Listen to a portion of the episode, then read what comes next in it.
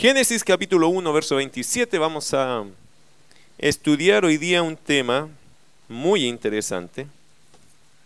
Se llama identidad de género.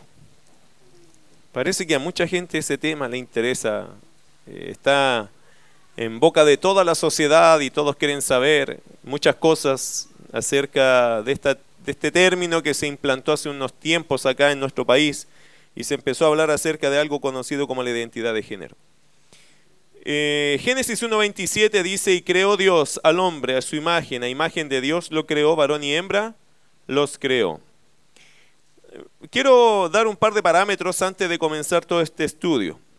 Porque creo que es válido decir un par de verdades, un par de directrices que nos van a guiar en nuestro espíritu para estudiar esto que le he llamado identidad de género, que no es nuevo, tampoco es mío, es algo que se está dando y se conversa mucho, muy a menudo, en diferentes círculos, pero quiero dar un par de parámetros que creo que son buenos aclararlos antes de empezar este estudio. Número uno, si quiere anotar, hermano, es bueno. El que quiera este estudio me lo pide, yo se lo mando por WhatsApp. No tengo ningún problema en compartir lo que estamos haciendo, ¿ok? Pero el primer parámetro que quiero que tenga muy claro es lo siguiente. No vamos a usar la filosofía del mundo o la filosofía que el mundo usa para justificar esta práctica, ¿ok? No voy a conversar en este púlpito desde la perspectiva humana.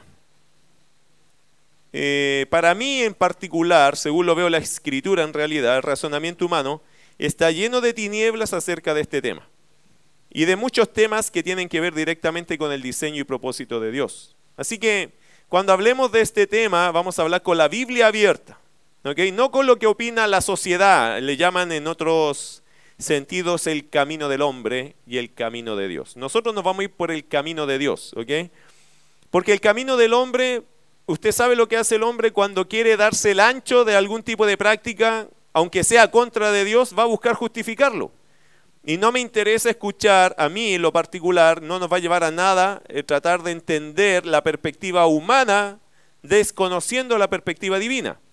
Entonces, este tema no lo vamos a tomar de la perspectiva filosófica del ser humano, de lo que dice la gente evolución humana, o lo que dice la gente progresión o ser progresista.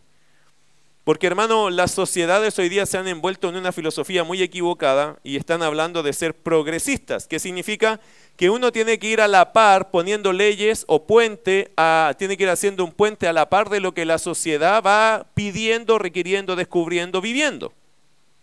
Y es por eso, hermano, que nuestro país y muchos países están involucrados en legalizar un montón de cosas que la sociedad hoy día reclama como un derecho, aunque esto esté contra de Dios. Entonces ahora el trabajo es justificar esto como que suene bien, como que suene aceptable, como que suene natural.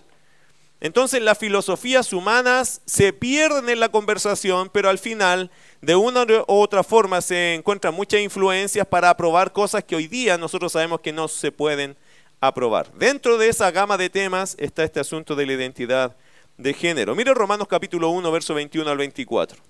Hoy día vamos a comenzar este tema. No creo que lo vamos a terminar hoy, hermanos, pero lo vamos a comenzar hoy. Y comenzamos diciendo lo primero. No vamos a usar la filosofía que el mundo usa para justificar esta práctica. Porque para mí eso es como un, lo diría de esta forma, un círculo interminable. Que siempre se están dando vueltas las mismas cosas, el mismo argumento. Están tratando de pensar y justificar algo que ni científicamente, ni bíblicamente, ni humanamente, ni lógicamente tiene sentido. Tampoco genera vida. Entonces ni siquiera lo podemos eh, justificar como que esto va a mejorar la calidad de vida del ser humano. Si no habláramos como creyentes, hablemos como ser humanos. ¿Qué lógica tiene llevar una práctica que nos va a terminar destruyendo a todos? ¿Qué lógica tiene eso? Ninguna. ¿Por qué esta lógica del mundo es aceptable hoy día lamentablemente es porque han ido en ese círculo infinito y han encontrado algunas cosas que para ellos son valiosas. Y están todas, hermano, en el espectro emocional. No están en el espectro lógico, tampoco natural y tampoco de la vida. Porque este tipo de práctica, cuando ya es práctica, cuando esto ya es una vida así, lo único que genera es muerte. Porque no es posible la vida en este tipo de práctica. No es posible la vida. ni multiplicarse, ni fructificar, y tampoco llevar la vida normal. Porque este tipo de práctica, cuando ya es práctica, mata a las personas. Entonces, ni siquiera saliéndonos del tema espiritual, cristiano, creyente, poniéndonos solo en la perspectiva de un hombre, esto no es viable, de ninguna forma. Y el tiempo lo ha demostrado y lo seguirá demostrando. Romanos capítulo 1, verso 21 al 24 dice lo siguiente. Pues, habiendo conocido a Dios, no le glorificaron como a Dios, ni le dieron gracias, sino que se envanecieron en sus razonamientos, y su necio corazón fue entenebrecido. ¿De qué está hablando eh, el apóstol Pablo aquí en Romanos? De la actitud, la mentalidad de un hombre que no considera a Dios. Y dice la Biblia que un hombre que sabiendo que hay un Dios que existe, sabiendo que hay un Dios supremo, pero no lo reconoce a Él, dice que su entendimiento se envanece. Se envanecen los razonamientos, se vuelven tinieblas. Por eso, querido hermano, no voy a discutir esto de la perspectiva humana o de la opinión de hoy, para decirlo más claro. Porque la opinión de hoy sin Dios, eso está envanecido, está en tinieblas. Mire versículo 21, eh, al final. Y su necio corazón fue entenebrecido, fue puesto en tinieblas. Este corazón se encerró en una oscuridad. Versículo 22, profesando ser sabios o diciendo somos sabios, ¿qué dice el texto? Se hicieron absurdos, necios. Entonces, ¿puedo yo confiar una opinión acerca de este tema en la sociedad que no conoce a Dios y de hecho que están rechazando a Dios? No puedo. ¿Por qué? Porque es peligroso ponerme bajo la consejería de alguien que está total y absoluta y permanentemente en tinieblas. Porque no puede ver lo evidente. ¿Por qué? Porque está en tinieblas. Si apagáramos la luz en un cuarto oscuro sin ninguna entrada de luz y pusiéramos muchos objetos adentro, la gran mayoría tropezaría en lo que no sabe. Cuando usted está en tinieblas, usted tropieza en lo que no sabe porque no ve. Cuando uno ya llega al Evangelio, empieza a ver cosas que antes no las veía. ¿Podré yo poner y depender de los consejos que me da personas que no conocen a Dios? Sería un error. ¿Qué dijo Jesús? Un ciego no puede guiar a otro ciego. ¿Qué va a pasar? Ambos caerán en el hoyo. Eso dijo Jesús. Por lo tanto, yo no puedo poner, no me puedo poner bajo el consejo de una persona que ni conoce a Dios. Lamentablemente muchos creyentes incluso se ponen bajo el consejo de personas que no conocen a Dios. Y nos sujetamos a eso como que ellos tuvieran la respuesta y tuvieran toda la verdad y ni conocen a Dios. De hecho, hasta dicen no creer en Dios. Bueno, cierre paréntesis. Primera, primer parámetro es ese, mire versículo 23 y 24. Y cambiaron la gloria del Dios incorruptible en semejanza de imagen de hombre corruptible, de aves, de cuadrúpedos y de reptiles, por lo cual no, por lo tanto, también Dios los entregó a la inmundicia en las concupiscencias de sus corazones, de modo que deshonraron entre sí sus propios cuerpos, y luego vamos a estudiar un poco más este asunto. El primer parámetro, por lo menos, es, no vamos a usar la filosofía que el mundo usa para justificar esta práctica. ¿Ok? ¿Ya lo entendió por qué? Porque el mundo está en tinieblas. Y todo lo que me podría decir una persona que incluso rechaza a Dios no tiene nada que ver con el plan, diseño, propósito de Dios. ¿No tiene cómo verlo? porque está ciego a esta realidad. Número dos, otro parámetro que vamos a usar para estudiar este, este mensaje o para hacer este estudio es que no estamos estudiando este tema, este tema no lo vamos a estudiar para despertar rechazo u odio con las personas. Amén. Hermanos, no estudiamos para odiar a la gente. No estudiamos para tener más argumentos para menospreciar a las personas. No estudiamos la Biblia para crecer en un rechazo o ser odiosos con la gente. Nosotros estudiamos la Biblia para amar a las personas, para que nuestro carácter sea transformado al fin de que podamos ayudar a alguien que está pasando por una situación difícil. Mire un par de pasajes, 2 Timoteo capítulo 2. hoy día estudiando este pasaje me doy cuenta que a veces los creyentes cuando sabemos una verdad, en lugar de tomarla como una herramienta de ayuda, la usamos como un garrote en la cabeza de las personas. Y eso es un grave error. A muchos creyentes se les ha acusado por ser violentistas con su verdad. Y es verdad que a veces somos medio violentos con la verdad, ¿cierto? Porque no la usamos bien. Hermano, usted puede usar un cuchillo para cortar finamente y hacer una, un lindo corte de algo o usted puede tirar un cuchillo en pleno corazón y, y atravesar a la persona. Es el mismo cuchillo, la cosa es cómo lo usa. Mire 2 Timoteo capítulo 2, verso 23. Pero desecha las cuestiones necias e insensatas, sabiendo que engendran contiendas. Porque el siervo del Señor, lea conmigo, ¿qué dice? Porque el siervo del Señor no debe ser contencioso, sino amable para con todos, apto para enseñar, sufrido, que con mansedumbre corrija a los que se oponen. ¿Cuál debe ser mi forma de abordar un tema con esa persona?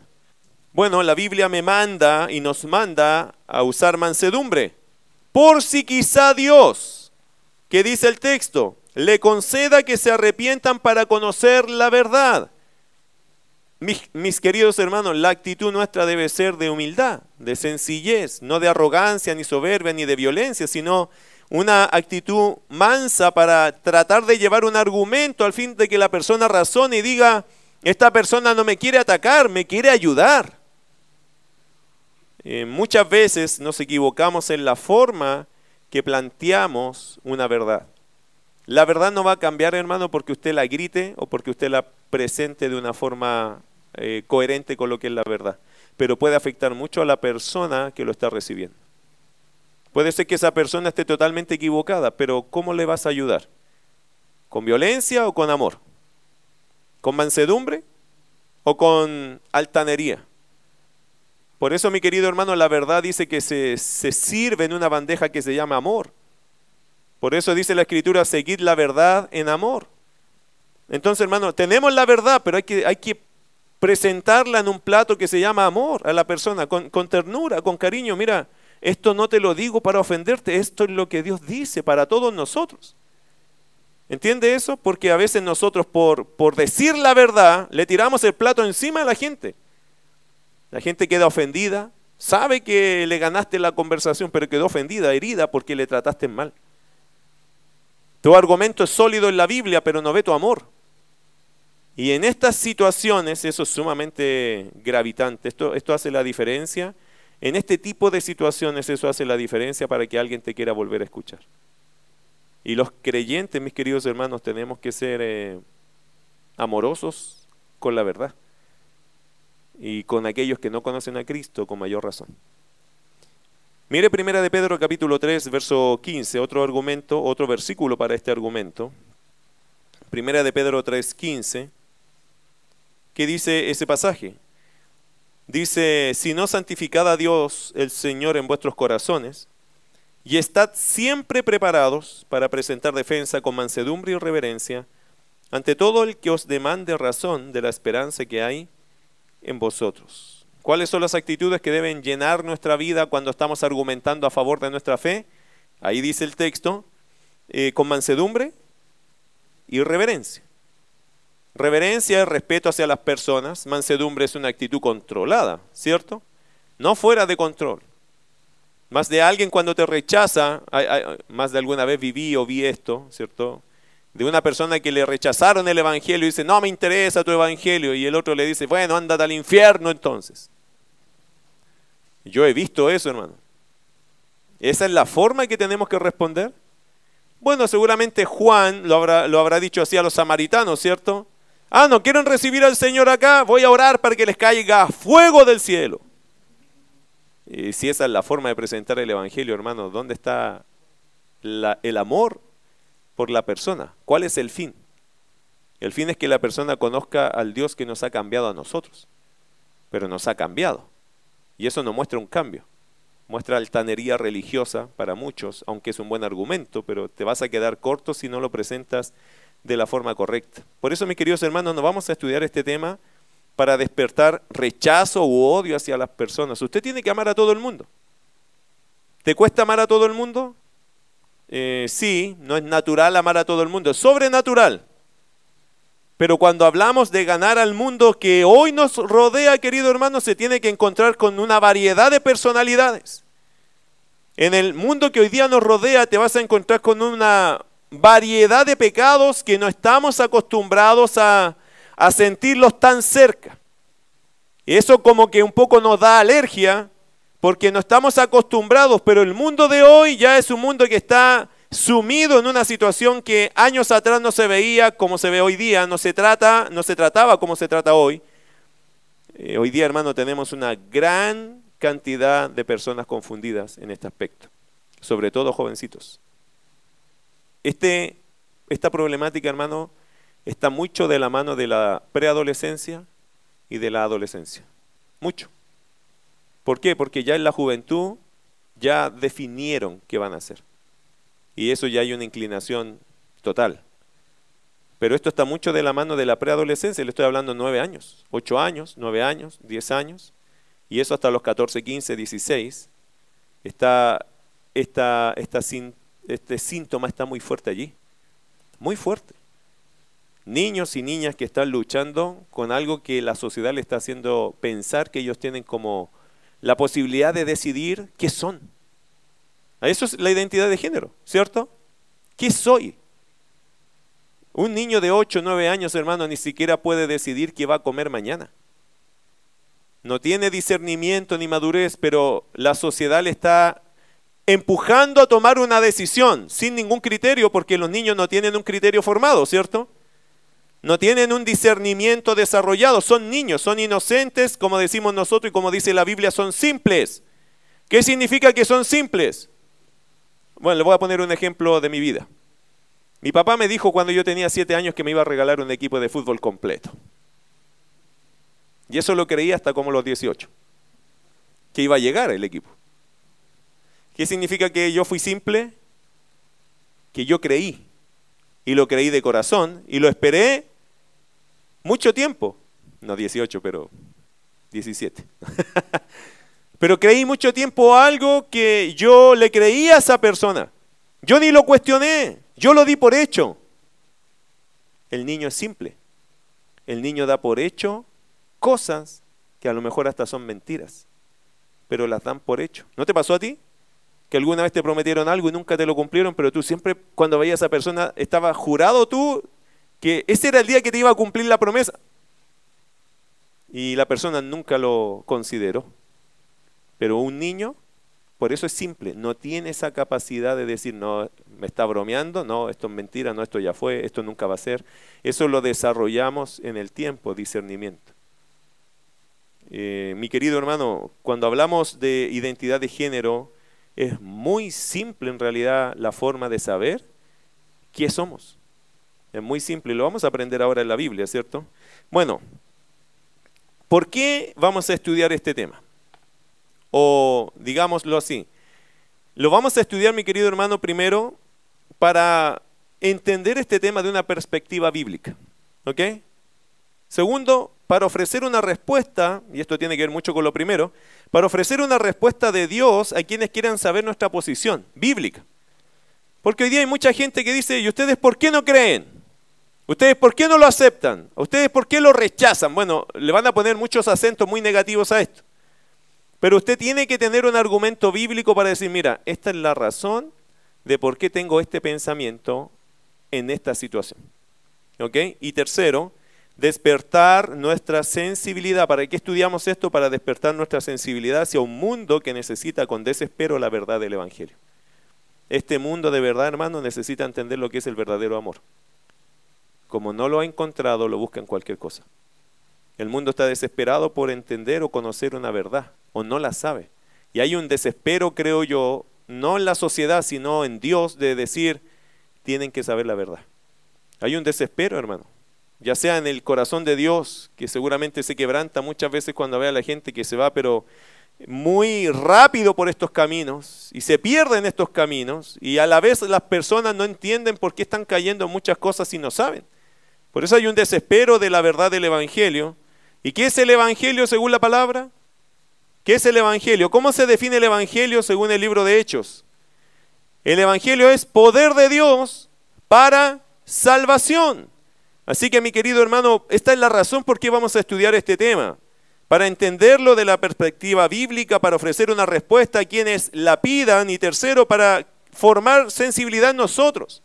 No rechazo, sensibilidad, decir, esta persona necesita escuchar el Evangelio, necesita escuchar lo que Dios dice. Y luego de eso, esperar lo mejor, que tome una decisión para su propia salvación.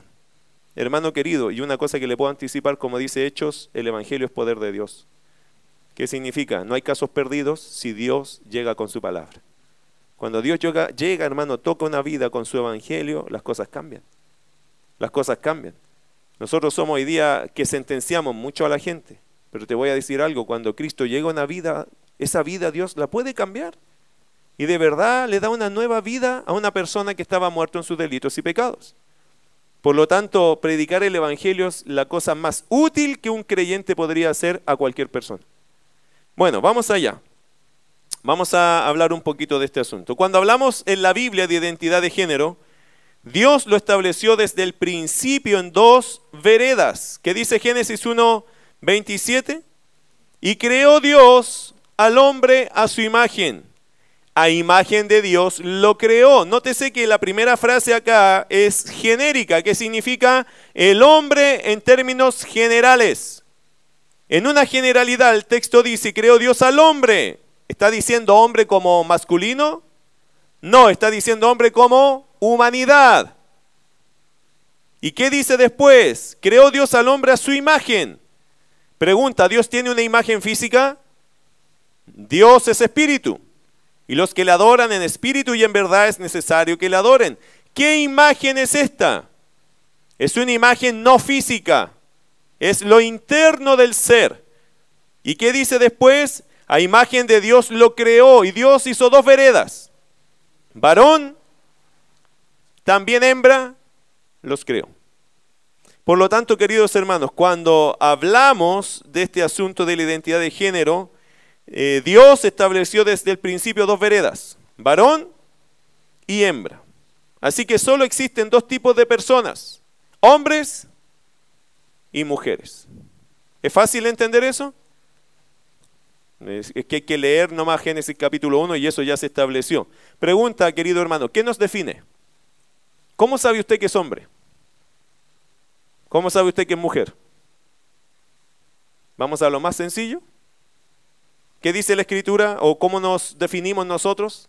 Bueno, nuestro sexo nos define, no nuestros sentimientos. Cada vez que tomaron a mis hijos y salieron de mi esposa, los levantaron y dijeron, es varón.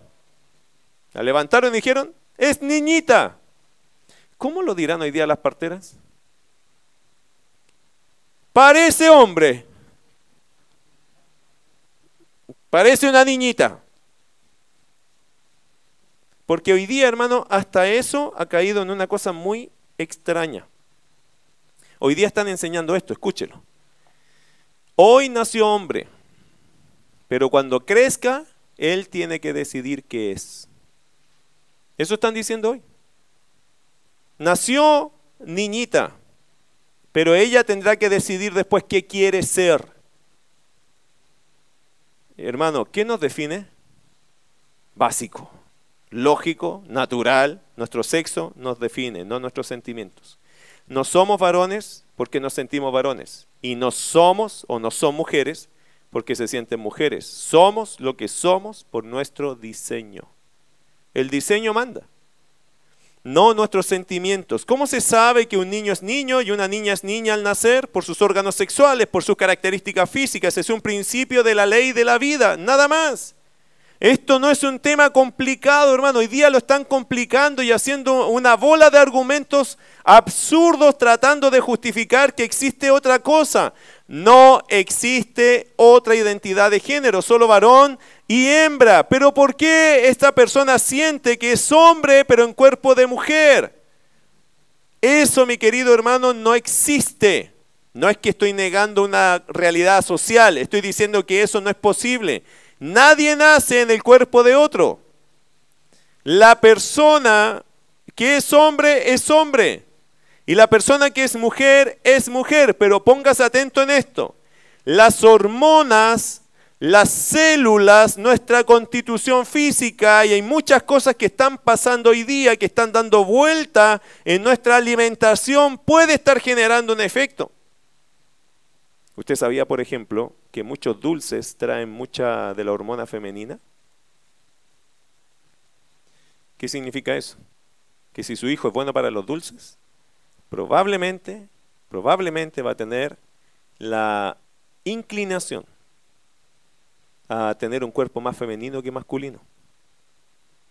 Porque come para desarrollar un cuerpo con hormonas más femeninas. Así que el muchacho cuando se toma el yogur, lo que se está tomando es un poco más de hormonas femeninas, por decirlo de alguna forma simple. ¿Ha visto cómo son los cuerpos de los niños hoy? Muy finos. Y es curioso. No hay, no se marcan como hombres. Y yo creo, hermano, que mucha de la empresa hoy día alimenticia que hay, y, y puedo estar muy equivocado, pero no me parece que tanto, hay mucho de eso, hermano, que está afectando incluso la mente de la gente. Me estoy yendo bien profundo en eso, capaz que me estoy ganando un reto por algunos por allí que son bien eh, especialistas, pero yo creo, opinión personal, ¿ah? no, esto no está en la Biblia, pero yo creo que hay muchas cosas hoy día que están afectando al comportamiento del ser humano, incluso la sexualidad. Sin embargo, sin irme de la Biblia, o vuelvo a la Biblia, la Biblia nos define a nosotros por nuestros órganos sexuales. Somos hombres y somos mujeres. Ahora, eh, este es un principio de la ley de la vida, mi querido hermano, no es nada más que eso. Dios te entregó un cuerpo y esto se lo tiene que explicar usted a sus hijos, o a sus sobrinos, o a sus nietos. Dios te entregó un cuerpo, un sexo, una identidad. Es ella la que cada, eh, es ella la que cada individuo debe desarrollar y aprender a disfrutar. Si naciste hombre, tienes que disfrutar el hecho de ser un hombre. Dios te creó así. Si naciste mujer, tienes que disfrutar el hecho de que Dios te hizo mujer. Y los padres tenemos que orientar, animar y, hacer que nuestros hijos disfruten su sexualidad, su identidad sexual. No somos efecto de nuestros sentimientos o deseos, sino de nuestro diseño el cual fue entregado por nuestro Creador. Y es por eso, hermano, que muchas personas que están en conflicto con su identidad están chocando con Dios. Porque he, escuchado, ya, ya he aconsejado a, varios de ellos y, la pregunta de, o la queja de muchos es, ¿por qué Dios me hizo así? ¿Cómo? ¿Cómo te hizo Dios? Así, que no me siento que este cuerpo es mío, que yo soy como otra persona adentro. Eso, hermano, es una fuente absolutamente emocional, no física. Es emocional. Hay algo allá adentro que está afectado. Y voy a hablar después por qué se llegan a afectar las cosas allá adentro. Porque ese es el mundo interno del ser humano, que ahí te das cuenta que hay un montón de, problemáticas, muchos cablecitos que más de alguno puede estar haciendo un cortocircuito. Eh, el alma de las personas, hermano, es más profunda de lo que uno entiende mucho más compleja de lo que uno entiende. Pero allá adentro hay un problema, no afuera. Lo que somos es lo que Dios nos creó. Hoy todo hermano ha caído a la locura, al punto que se ha dicho, bueno, nació hombre, pero en el tiempo sabremos qué es. No, no hermano, no acepte nunca ese argumento. Eso es un error de fondo. Es un error del fondo de la discusión. Sabemos qué es, ya sabemos qué es. Yo no espero que mis hijos el día de mañana digan, papá, ¿sabe que yo creo que ahora soy otra? No, no, espérate. Las evidencias están allí. Nadie tiene que pensar o suponer nada más si eso está hecho. Eso, eso fue así. Es un hecho de Dios y es una creación y es un diseño. Nadie tiene que cambiar eso. El que lo quiere cambiar hoy día o hacerte pensar en algo así, está tratando de cambiar el fondo de la discusión y eso es un grave error. Sabemos que somos. El tiempo solo debe desarrollar lo que es. Y los padres deben procurar guiar el desarrollo enfocado en lo que Dios les dio. ¿Usted sabe que hoy día los padres son un gran fracaso? Permita, yo, yo me permito tomarme esa palabra, hermano. Creo que muchos padres son muy fracasados para guiar a los hijos. Son muy cobardes. Y sobre todo, tenemos una sociedad un poco, ¿cómo lo digo para que... Tenemos una sociedad absurda, hermano. Hay padres que, le, que ahora hay gente sobre los padres, hermano, escuche esto, ¿qué, qué, cosa? Hay gente sobre los padres que le está diciendo a los padres, oye, pero si tu niño piensa que es niña, déjalo, déjalo. A lo mejor vas a descubrir. Y los padres, hermano, empiezan a escuchar a ese profesional de la mente o de mente, más de mente que de la mente, porque está trastornando un fondo, está rompiendo un pilar, hermano, está botando un pilar de la humanidad y nadie le está diciendo, oye, tú estás muy loco que estás pensando así. Y los padres dicen, ya voy a tomar el consejo. Pero ¿qué hago si mi hijo se quiere poner una faldita? Déjelo, déjelo. No atente frente a su identidad. ¿Sabe lo que hacían los padres antes cuando a alguien se le ocurría ponerse una faldita? ¿Qué le hicieron a usted? Ah, no, no. Hermano, hombres, hombre, mujeres, mujer, ¿o no? ¿Y tuvimos tantos problemas para entender eso? No. Quizás no fue la mejor forma que nos plantearon eso, pero hay orientación. Hermano, eso es sumamente básico, es solo orientación sexual. O, hoy día lo que le están dando a nuestros hijos en el colegio es desorientación sexual lo están desorientando, porque no hay un piso donde ellos se pueden afirmar. Entonces usted me está diciendo que si yo soy hombre pero me siento como mujer, ¿me puedo cambiar de lugar? Claro, claro. Eso le están diciendo a los niños, no hay una base de discusión, pero ¿por qué puedo cambiarme? Porque sí, porque es como tú te sientas. ¿Usted sabe que hoy día hay gente que se siente gato, hermano? Hay una mujer caballo, hay un niño, hay un niño de 60 años que se cree bebé y anda con pañales y anda vestido en bicicleta por todo. Hermano, ¿de qué estamos hablando? Es que está bien porque es como se sienta. Por eso digo, hermano, que el mundo hoy día está rayando en locura. Esta es una expresión más de la locura que estamos viviendo. O sea, esto, ¿cuándo se pensó así que iba a llegar a nuestra patria? Yo escuché esto de muchas cosas, pero Hermano, hoy día todos estaban discutiendo sobre esta situación y esto ya se volvió una locura. No tiene un parámetro lógico. Lamentablemente los padres que somos los orientadores de nuestros hijos tampoco se están haciendo el trabajo. Tampoco.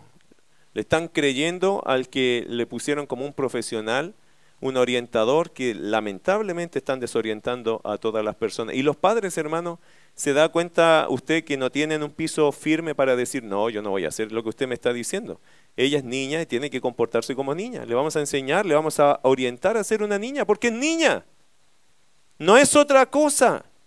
Él es varón, no es otra cosa, no lo es. Pero ¿cómo se siente? Entonces hay que trabajar con los sentimientos para que entienda que no lo es. Ese es el asunto. Hay que trabajar con eso. Lo que tenemos en medio allí es un problema que tenemos que solucionar, no una condición que tenemos que aceptar. Hay que trabajar con esto. Hay que escuchar al joven, a la niña, qué le está pasando, por qué estás eh, guardando estos sentimientos o alojando estos pensamientos. No hay que escandalizarse, hermano, hay que conversar. Esa es otra cosa que a veces le pasa a los padres, se escandalizan y no son capaces de reaccionar. Tenemos que saber, no, mira, si te está pasando esto, tranquilo. Estas cosas pasan a veces y le voy a señalar un par de cosas que son importantes en esto, mi querido hermano. Mire, pero para cerrar ese tema, si usted está orientando a su hijo, a su hija, que es una niña y un niño, que en lo lógico usted no está, y esto se lo digo por si acaso alguien está escuchando, que lo tienen pero casi convencido que usted está mal cuando está haciendo este trabajo. Querido hermano, si usted está corrigiendo a su hijo o hija, orientándolo para que sea hombre y mujer, que es lo que Dios le dio, usted no está atentando contra su hijo cuando hace eso. Al contrario, usted lo está salvando de no atentar, no romper su diseño original. Usted no está haciéndole un mal a su hijo cuando le está diciendo que es un niño porque es niño. Usted no está haciendo nada mal, usted no está atentando contra él, no lo está dañando, lo está ayudando. Que no le hagan creer lo contrario, nunca. Mire, vamos a Romanos capítulo 1, verso 25 al 27. Romanos capítulo 1, verso 25 al 27. Ya que cambiaron la verdad de Dios por la mentira, honrando y dando culto a las criaturas antes que al Creador, el cual es bendito por los siglos. Amén.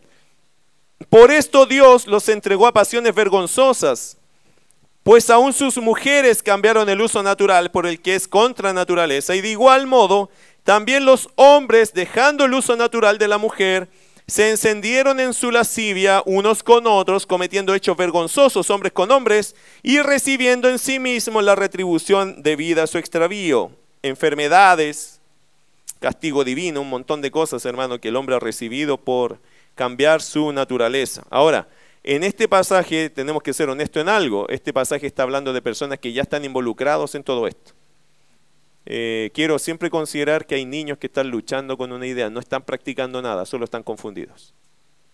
Y no estoy hablando de ellos aquí, o la Biblia no está hablando de ellos aquí. Está hablando de quiénes, de los practicantes de esto y envueltos en esto y convencidos que esto está bien y llevando a muchos, arrastrando a muchos con su filosofía equivocada a este error, a esta confusión. Estamos hablando de aquellos que ya se entregaron a este pecado y lo quieren hacer como que esto es natural y esto es normal y esto está bien.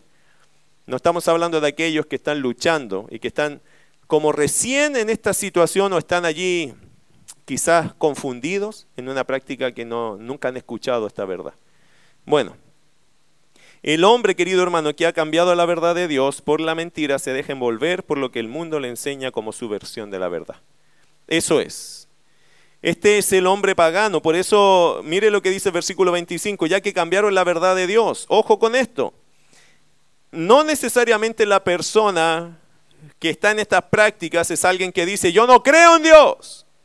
No, no necesariamente es una persona así, sino uno que no se sujeta al verdadero Dios.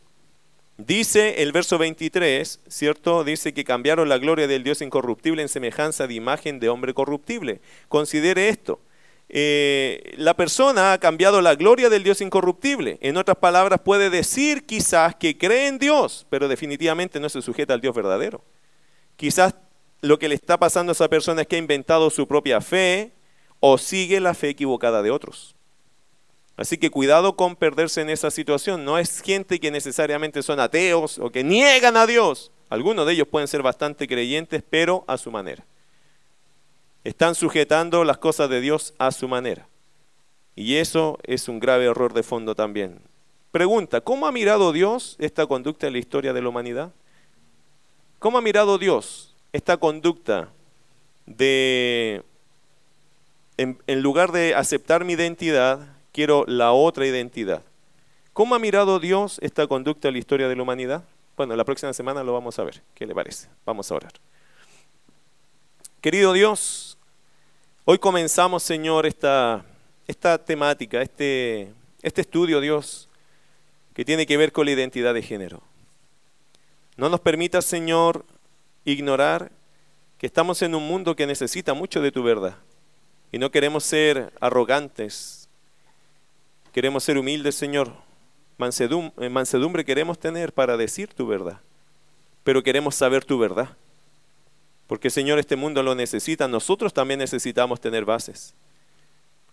Lamentamos, Señor, a dónde está llegando nuestra sociedad, pero entendemos por qué. Porque no conocen al Dios verdadero. Señor, tenemos tu verdad. Te conocemos a ti. Queremos saber lo que tú piensas. Y yo oro, Señor, que esta verdad que va con nosotros ahora, se presente con amor a las personas que están luchando, confundidas o atrapadas en un sistema y en una filosofía o en un pensamiento que está equivocado. Dios rompe las cadenas. Tú tienes poder. El Evangelio, Señor, es capaz de romper estas cadenas y traer a las personas de esta locura que se vive a la cordura. Como sacaste al endemoniado Gadareno, Señor, de esa condición terrible lo trajiste a cordura Usted puede traer este país, esta sociedad, Señor, a la cordura. El Evangelio da cordura.